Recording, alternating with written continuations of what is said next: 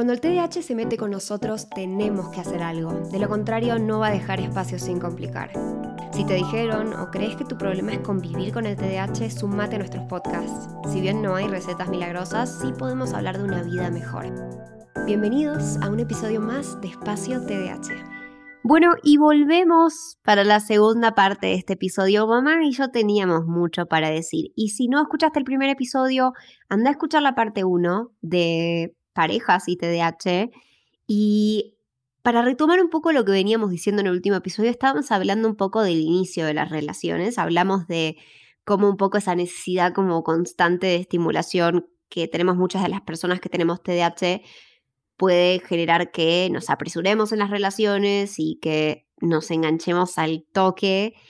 Y después justo dejamos en una que para mí es otra de las maneras en las que buscamos estimulación, que son las discusiones, ¿no? Mm.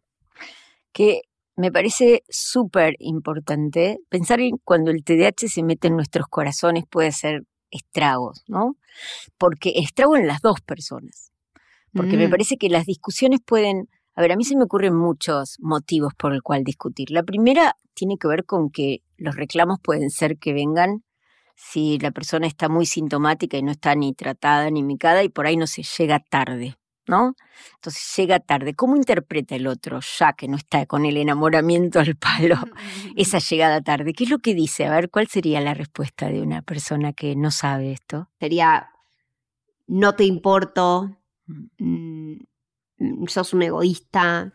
Sí, todo es más importante. A ver, cuando vos podés hacer, no sé, vas, llegás temprano a volei, pero no podés llegar temprano a buscarme la oficina. Bueno, entonces es interpretado esa falta de registro del tiempo, eso es como falta de interés, ¿no? Como egoísta, qué bueno que lo dijiste. Lo mismo pasa cuando eh, una persona, por ejemplo, no sé, tiene plata y, compra un regalo, se compra una cosa y después no tiene plata para el cumpleaños de su pareja, entonces compra una tontera. Y la persona dice, hey, te gastaste en unas botas un montón de plata y a mí me regaló, ¿no? A ver, O capaz te pasa lo opuesto y a tu primer pareja le regalás algo impresionante que te costó un dineral y capaz no era la etapa de la relación para que vos hicieras eso. Eso es cierto también. Cuántas cosas. Pero yo pensaba, ¿no? Que muchas veces también las discusiones no vienen de la persona con TDA, sino vienen del otro, ¿no? Del reclamo, del enojo, del decir, yo ya te lo dije, es, la cuarta vez que me dejas plantado, no quiero ir más. Y, los reclamos son, empiezan a, corroer, ¿no? Como en el hierro, empiezan a hacer agujeritos en esa pareja. El reclamo, las quejas, hacen que, yo digo que es como eh, algo interrumpido, no fluye más la, la Y conversación. es que le sacan todo ese romanticismo del que hablamos de la- del principio, ¿no? Del, de la luna de miel. Y sí, pero viene la Ahora me están real. marcando los errores. no solo los errores, sino que muchas veces me imponen cómo tengo que accionar. Y ahí no hay nada peor para una persona con TDA que nos quiten la libertad. ¿no? La sensación de pérdida de libertad es, me quiero ir, dígame dónde está la puerta, ya me quiero ir. No, no, no, pero ¿cómo que tengo que ir a tu casa el domingo? Uy, creo ¿Cómo? que debo haber tenido esa reacción mil veces cada vez que me dicen ten, tenés que. O ¿Qué? tenés que vestirte con ta- Estás tenés que vestirte de. No.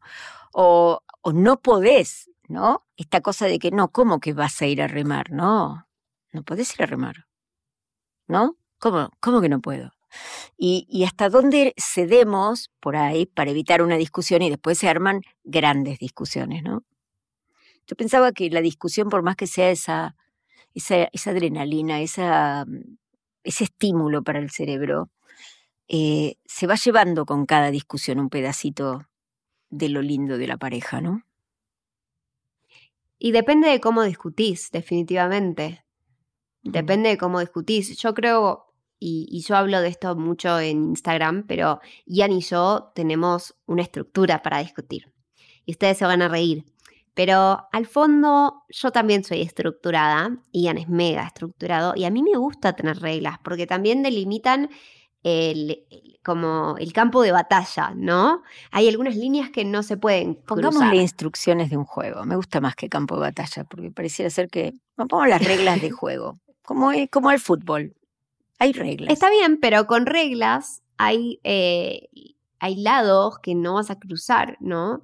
Eh, y creo que hacen la discusión más sana. Y yo por eso, ahí en eso, no, no necesariamente 100% coincido que se llevan un pedacito, porque sí creo que uno puede tener buenos hábitos para discutir em, y, tener ciertas reglas para marcar la cancha. Pero ustedes han hecho un posgrado, ya, Lu, perdón.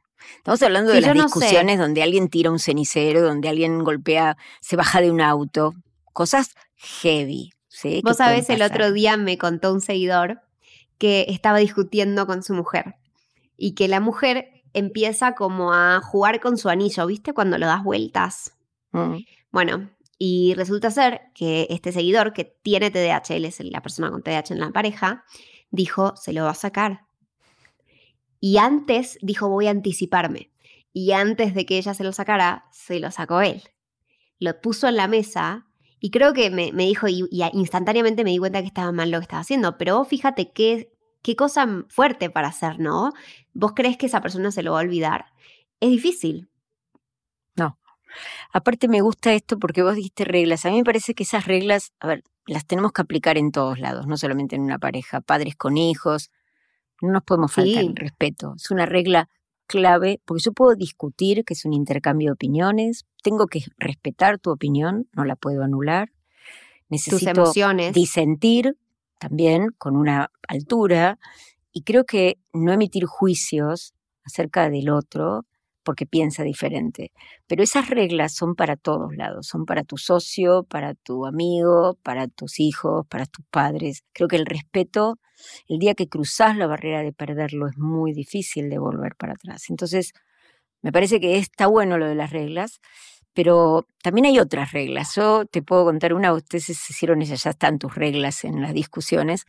Yo creo que, por ejemplo, no se sacan temas muy importantes en el auto. Esa era una regla de oro oh. para mí. Pero yo no te puedo mirar a los ojos porque uno, uno está manejando. Entonces no puedo darme vuelta y mirarte a los ojos.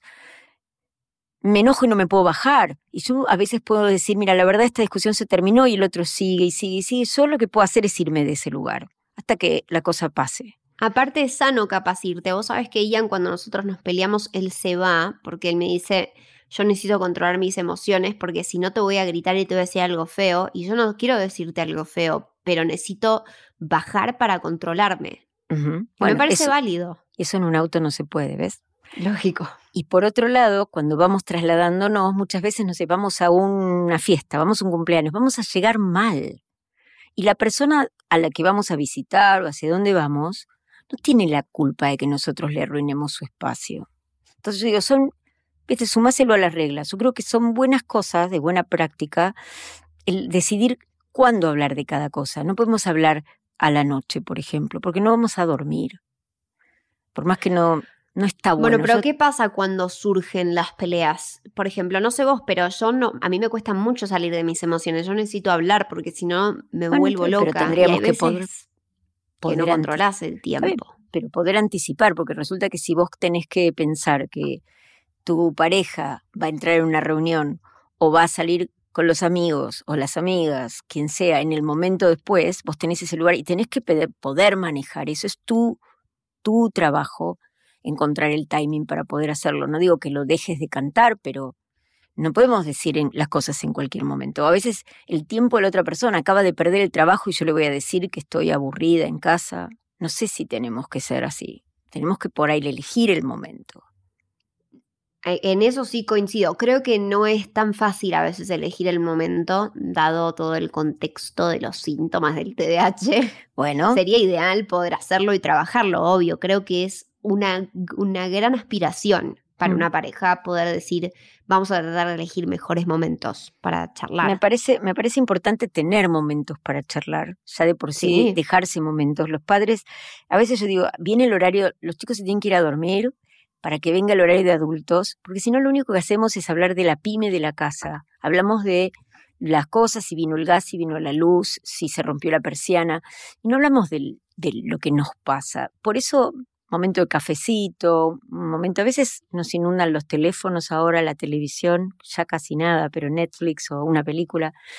y no, no nos desconectamos. Y yo creo que ese es un tema, tener un espacio. Sin los niños, porque si no, yo en una época le decía a mis pacientes, los desafíos que salgan a cenar y el único tema del que no pueden hablar son dos, la casa y los hijos. y al principio era, nos quedamos callados como 10 minutos. Em, y claro, porque es nuestro tema, pero ese no es el tema nuestro. Entonces yo digo, es muy importante pensar que la discusión es sana en la medida que tenga esos términos como vos decís, pero yo no hablo de las discusiones sanas, creo que en el, en el TDA las discusiones pueden no ser sanas, pueden ser constantes. Muy feas y agresivas. Y agotadoras, porque la persona con TDA puede ser perseverante y sigue, y sigue, y sigue, ¿no? e insiste, insiste, se puede ser una cosa difícil de, Y también quizás, no sé vos, pero a mí hay veces yo me pierdo en las discusiones. Mm. Em, y antes de, estar como al aire grabando, hablábamos de, que vos y yo usamos el mismo método, de que cuando nos peleamos tenemos que anotar, porque yo, me olvido, te juro, y le digo a Ian, y siempre cuento esta historia, pero eh, una última vez que nos peleamos hace no mucho tiempo, en un momento lo miré y me dijo, no me hace decir nada. Y yo le dije, es que me olvidé lo que iba a decir. me lo olvidé. no lo sé, no tengo idea de qué estamos hablando. Me perdí. Ahí se rieron. Apuesto. Sí. Ah, bueno. Por suerte bajó la tensión. Bajó la tensión. No fue hecho a propósito, pero sirvió. Otro tema del TDA que nosotros podemos eh, tomar, ¿no? Eh, por otro lado, me parece que hay muchos temas que podemos trabajar de otra forma, porque yo puedo decir, a ver, eh, voy a hablarle a la otra persona que está cansada, que se va a acostar, de que yo necesito, no sé, cambiar los sillones del living y me acaba de decir que no tenemos presupuesto para vacaciones. Yo entendí eso, entonces yo digo, ¿es el momento o podría esperar?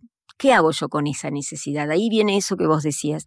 Es muy importante que el timing también lo empecemos a incorporar o bueno, voy a hablarle, está a punto de, no sé, salir a su graduación, porque, no sé, se acaba de recibir, y yo voy a tocar un tema álgido. Ese día es único, le va a quedar marcado por una discusión. Entonces yo digo, el timing es bueno que lo veamos, pero nosotros tenemos que mirar a futuro, que es algo que falla en el TDAH. No podemos mirar mucho las consecuencias de lo que hacemos. Entonces, creo que a mí me parece sano que haya discusiones, que haya disenso, diría, disenso. Me gusta el disenso más que la discusión. La discusión es cuando no estamos pudiendo escuchar al otro.